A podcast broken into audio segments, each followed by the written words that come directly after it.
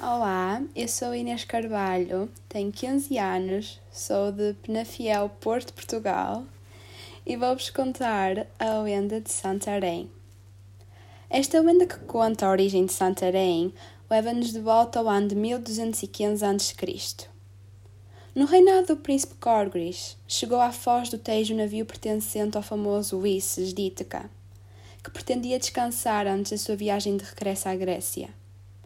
Logo, foi considerado hóspede de honra do príncipe e conheceu a sua filha Calipso, por quem se apaixonou perdidamente. Desse amor nasceu um menino, Abidis.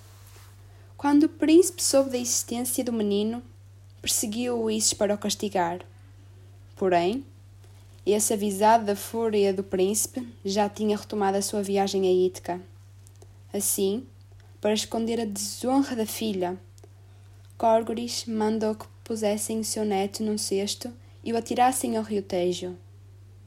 A intenção do príncipe era que o menino se perdesse no mar. Contudo, no trajeto para o mar, o cesto encalhou perto do covil de uma loba, que adotou, alimentou e protegeu Abidis. Abidis cresceu e tornou-se um belo rapaz. Depois de vários anos, uns caçadores que andavam nas redondezas encontraram o rapaz e levaram-no para a presença de Calipso, sua mãe. Imediatamente Calipso reconheceu seu filho, e Córgoris, que não possuía nenhum herdeiro varão, aceitou o rapaz de volta com a intenção de educá-lo como seu sucessor.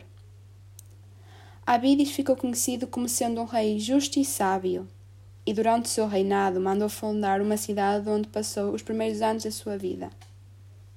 Essa cidade deu-lhe o nome de Esca Abidis, hoje conhecida como Santarém.